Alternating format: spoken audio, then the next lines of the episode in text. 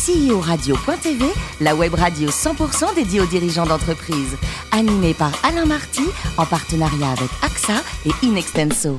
Bonjour à toutes et à tous, bienvenue à bord de CEO Radio.tv. Vous êtes plus de 48 000 dirigeants d'entreprise à nous écouter chaque semaine en podcast. Réagissez sur les réseaux sociaux, sur notre compte Twitter, CEO Radio, Thierry Dubat TV à mes côtés pour co-animer cette émission. L'excellente Corinne Calandini, directrice de la gestion privée d'AXA France. Bonjour Corinne. Bonjour Alain. Et l'excellent Marc Sabaté aussi, hein, associé directeur général d'Inextenso Finance et Transmission. Bonjour, bonjour. Bonjour Alain, bonjour. Aujourd'hui, on reçoit un petit génie. Hein. Il est geek, il est chirurgien, il a créé de Superman. Adan Elbarki qui a créé Invels. Bonjour Anan. Bonjour. Alors racontez-nous, vous êtes euh, chirurgien urologue à 33 ans, euh, vous avez quitté le Liban à 17 ans, c'est ça? Tout à fait.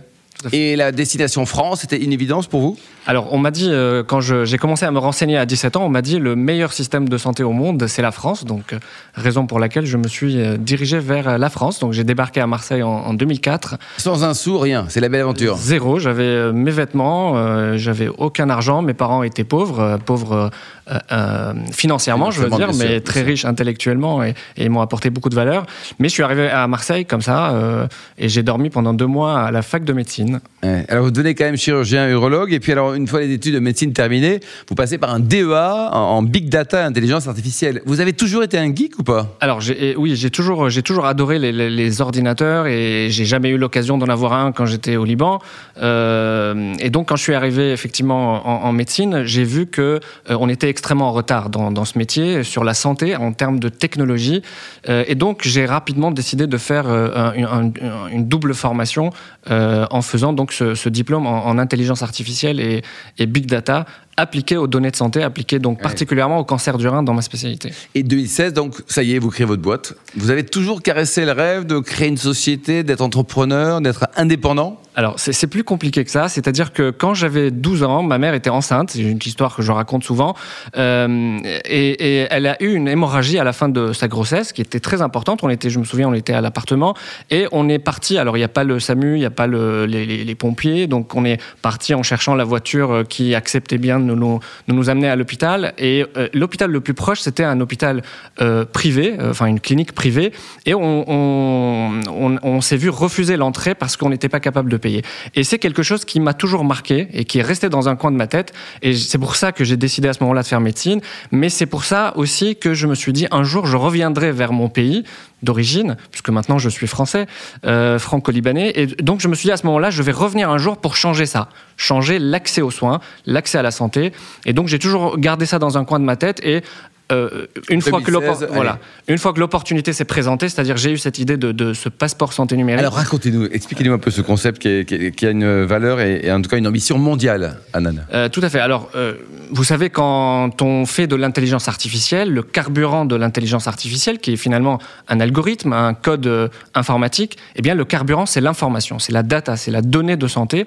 Et malheureusement, comme vous savez, en France et partout dans le monde, on ne partage pas l'information en santé, on n'a pas accès à l'information en santé et euh, ces informations donc ne sont pas exploitables. Donc l'intelligence artificielle en santé est quelque chose qui est extrêmement compliqué. Je l'ai vu dans mes travaux et donc je me suis dit euh, peut-être qu'on a euh, avec l'idée que j'ai eue la possibilité d'inverser la tendance et de donner aux citoyens partout dans le monde la, possibilité, la technologie en tout cas, pour qu'ils puissent partir de la consultation, de la pharmacie, de l'hôpital, avec ces informations dématérialisées partagé donc sur sa plateforme, structuré, sécurisé, et qu'on puisse derrière donc euh, appliquer des algorithmes pour faire de la prévention, du dépistage et pour permettre l'accès aux soins. Donc j'ai eu cette vision qui est celle que l'accès aux soins et à la santé passe d'abord par l'accès à l'information médicale et par le partage de cette information médicale. Corinne, c'est un petit génie quand même, non? bah Oui, je, je, suis ravie que vous l'ayez invité, Alain. Grand génie d'ailleurs. Ah, voilà. Non, alors, non, pas du tout. Je... Alors moi, Nan, je vais revenir sur ce que vous avez dit tout à l'heure sur quand vous êtes parti du Liban. Vous avez dit que vous avez choisi la France parce que c'était le meilleur système de santé du monde. Puis un peu plus tard, vous, dé vous, dé vous déclarez que en fait, finalement, c'est le meilleur système de soins. Vous pouvez expliquer Absolument. la différence que vous Absolument. faites par rapport à ça? euh, Corinne, vous êtes, euh, si vous tombez malade, euh, ça l'aurait jamais. Je, je, le, jamais. Je, je vous le souhaite pas. Vous allez à, à l'hôpital en France ou à la clinique ou chez le médecin et c'est vrai qu'on vous soigne parfaitement bien à l'instant T. C'est l'un des, effectivement, des meilleurs systèmes au monde. Je suis allé dans d'autres pays pour voir. Hein, et on est, on est très bien, on est parfait, on est excellent. Par contre, avant cette maladie, c'est-à-dire pour faire de la prévention, pour éviter que vous tombiez malade. Et après la maladie, pour faire le suivi, euh, là, on est c'est une catastrophe. Donc, on n'est pas le meilleur système de euh, euh, santé au monde. On est le meilleur système de soins. On soigne, mais on fait pas de la santé. et ça, et ça parce que justement, on, agit en silo. on est égoïste quand on est professionnel de santé. Je le dis. et donc, j'ai décidé de changer ça parce que quand j'étais en urologie, au bloc opératoire, bon, je, vais vous faire rire, mais je sauvais des, des zizi, mais je je, je pouvais pas, pas voilà, je pouvais pas changer ça de l'intérieur. Donc il fallait absolument faire de l'entrepreneuriat, il fallait absolument que je crée ma boîte. Et euh, bon, tout le monde à ce moment-là m'a dit euh, tu, fais n'importe quoi, c'est euh, t'es chirurgien, t'as un bon statut, t'es bien payé, qu'est-ce que tu fous? Et bien finalement, et, personne n'a parié sur la réussite de ce projet parce que en face de ça, on avait aussi des, des, projets d'État, on avait des mastodontes comme Google, IBM, etc. qui faisaient aussi, qui étaient sur ces sujets-là. Et ben finalement, on a prouvé que notre modèle était, était fonctionnel, opérationnel, et on est en train de réussir. Marc? Alors, non, moi, je voulais simplement poser une question. Est-ce que vous l'avez dans la main, euh, la, la, petite carte Je voudrais juste comprendre comment ça fonctionne. Euh, alors, très simplement. On parle d'intelligence artificielle, Marc. Hein, ça va pas être deux niveaux, deux niveaux, euh, deux niveaux d'usage, deux cas d'usage. Soit vous l'avez, cette carte, ce passeport santé Pascare, via un intermédiaire. Donc, ça peut être votre assurance qui vous l'offre. Ça peut être votre pharmacien, votre professionnel de santé, votre entreprise. Et dans ce cas, euh, vous l'avez et vous allez voir un professionnel de santé qui ne connaît pas du tout Pascare partout dans le monde. Il, suffit qu'il ait Internet et vous présentez cette carte soit en début de consultation, soit à la fin de la consultation. En lui, des infos, en lui disant, docteur, s'il vous plaît, est-ce que vous pouvez mettre mes informations sur ma carte Et lui, il branche son ordinateur en 10 secondes avec, donc on a un système d'interopérabilité qui est assez génial avec de la blockchain notamment. Et donc ça lui permet de se brancher à vous et de vous envoyer les informations immédiatement, tout ce qui génère dans ce logiciel. Ça, c'est le niveau de base. Et un autre niveau plus puissant, c'est quand on travaille avec l'État ou quand on travaille avec les professionnels de santé ou l'hôpital. Dans ce cas, il n'y a pas besoin qu'on présente puisque c'est eux qui envoient l'information et qui deviennent prescripteurs. Ils sont directement reliés à vous. Donc, ce qu'on a créé véritablement, c'est un pont digital entre les professionnels de santé et les citoyens, les patients. Corinne Alors, la carte justement dont parle Marc, le Pascaire, ça utilise la technologie de lecture, j'imagine, des QR codes. Vous avez fait un cœur code, d'ailleurs, c'est la forme d'un cœur. Réinventé. Voilà, c'est joli. Je l'ai aussi sur mon t-shirt. Voilà, mais on peut pas le voir à la radio. mais en tout cas, ce, ce cœur code, est-ce que c'est euh, la fin de la carte vitale? Alors non, on est, on est vraiment un système complémentaire finalement. C'est-à-dire que la carte vitale en France, euh, elle ne vous permet pas, contrairement à ce qu'on croit, elle ne permet en aucun cas d'accéder à des informations de santé. Elle permet de s'identifier, d'être remboursé. Et donc euh, nous, ce que nous sommes en train de faire, et je vous donne un exemple aussi pour l'Afrique, là on a signé avec deux pays en Afrique, le Gabon et la Côte d'Ivoire, euh, des contrats très très importants pour déployer une sécurité sociale numérique. Et donc finalement j'ai bouclé la boucle et je suis arrivé à euh, euh, mettre en, pratique ce que je voulais pour le Liban. En tout cas, bon, pour l'instant, je ne le fais pas au Liban, mais mettre en place cette carte comme étant une carte vitale connectée, évoluée 3.0 dans des pays qui n'ont pas de système de soins. Voilà. Et, et c'est plus compliqué quand on est en Europe pour passer de 1.0 à 3.0 plutôt que de passer de 0 à 3.0 en Afrique, par exemple. Marc alors deux questions pour revenir au Pascal. Une première sur la sécurité. Euh, la gestion des données de santé, ça fait peur à tout le monde. Est-ce que ça peut tomber dans des mains malveillantes?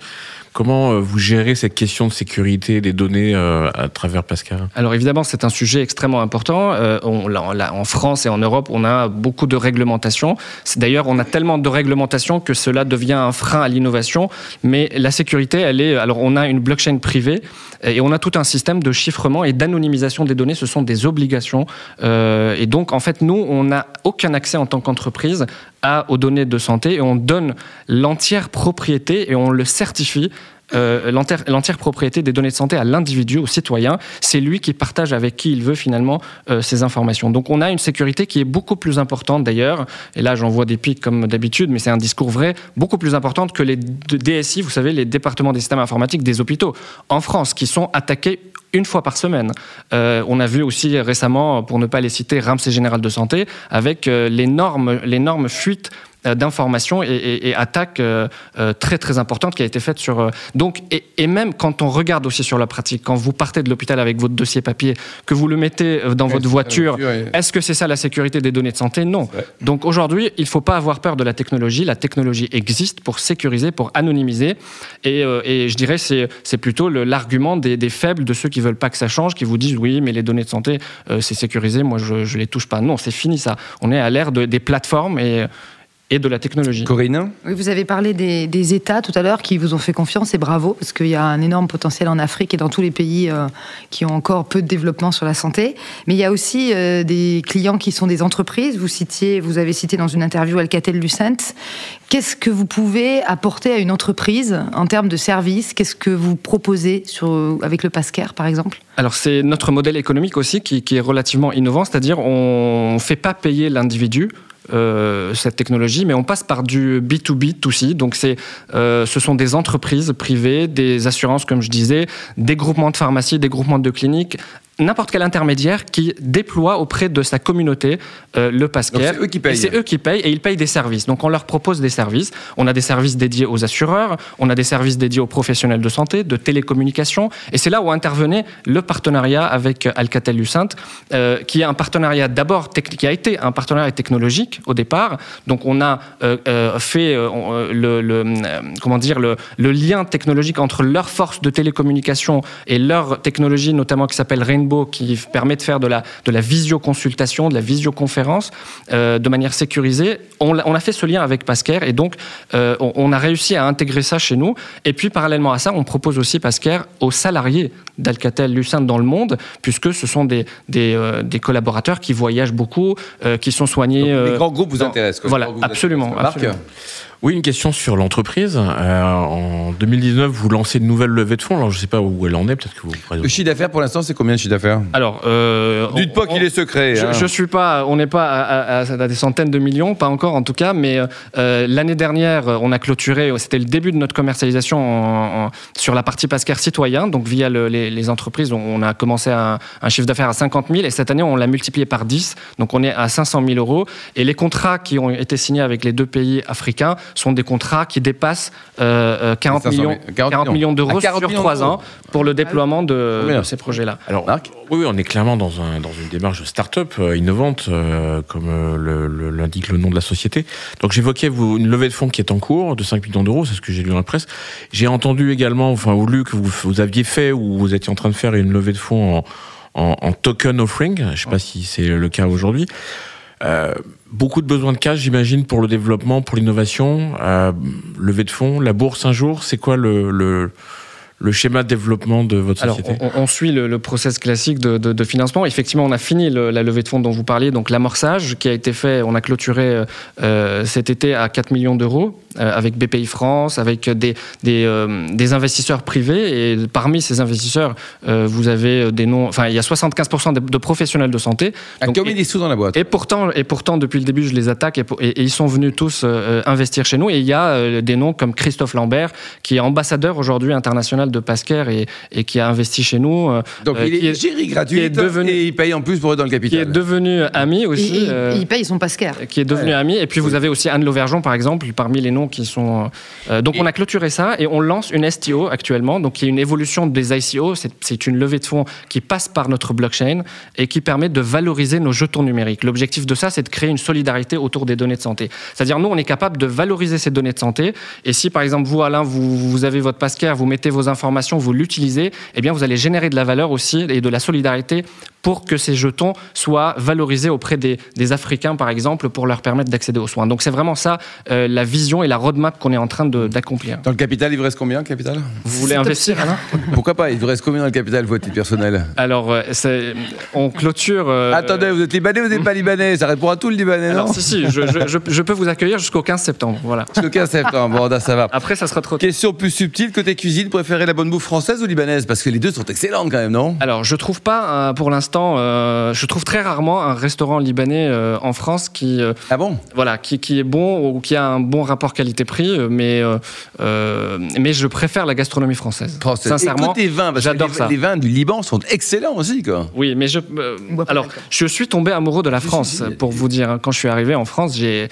euh, voilà, je, je, je, je suis passionné par la France et la France, bien, bien que j'ai eu beaucoup de valeurs apportées par, par le Liban, mais je trouve qu'en France, on a, on a énormément de valeurs de solidarité, d'égalité. euh, et, et donc, je suis aussi tom- tombé amoureux de la culture française, de la gastronomie, du, Il vin, est parfait, ce du garçon. vin blanc, euh, pas le vin rouge. J'aime Pas de rouge, hein. et un peu sucré peut-être, non? Euh, un, Ou un peu le- sec, le un vin blanc. de fille, comme dirait. Oui, comme dirait, comme dirait, Bon, alors pas de commentaire. Alors, et pour terminer, le plus beau Quelle- métier du monde, c'est quoi? C'est, c'est, elle n'a pas été prononcée, Corinne. Le plus beau métier du monde, c'est quoi? C'est entrepreneur, médecin ou joueur de basket? Alors, j'ai aussi abandonné, euh, abandonné le basket, hein, parce que j'ai- j'étais un tr- très bon joueur professionnel, euh, euh, surtout quand j'étais à Marseille en, en universitaire. Et puis, j'ai abandonné tout ça. J'ai même abandonné ma vie privée, parce que quand on est entrepreneur, On bosse tout le temps. on est à 100% et on veut réussir. Et moi, rien ne va m'arrêter dans ce projet. Euh, donc, pour l'instant, le meilleur métier au monde, c'est être entrepreneur. Et il y a une cita- citation que j'adore qui s'applique beaucoup à, à- à tout mon parcours. C'est c'est le cofondateur de LinkedIn qui a dit ça. Un entrepreneur, c'est quelqu'un qui se jette d'une falaise et qui construit un avion sur le chemin de la descente. Et c'est exactement ce qui m'est arrivé. Merci Anan, merci également à vous Corinne et Marc. Fin de ce numéro de CEO Radio.tv. Retrouvez tous nos podcasts sur le site CEO Radio.tv. On se retrouve sur nos comptes Twitter et LinkedIn. Rendez-vous mardi prochain à 14h précise avec un nouvel invité. CEO Radio.tv vous a été présenté par Alain Marty.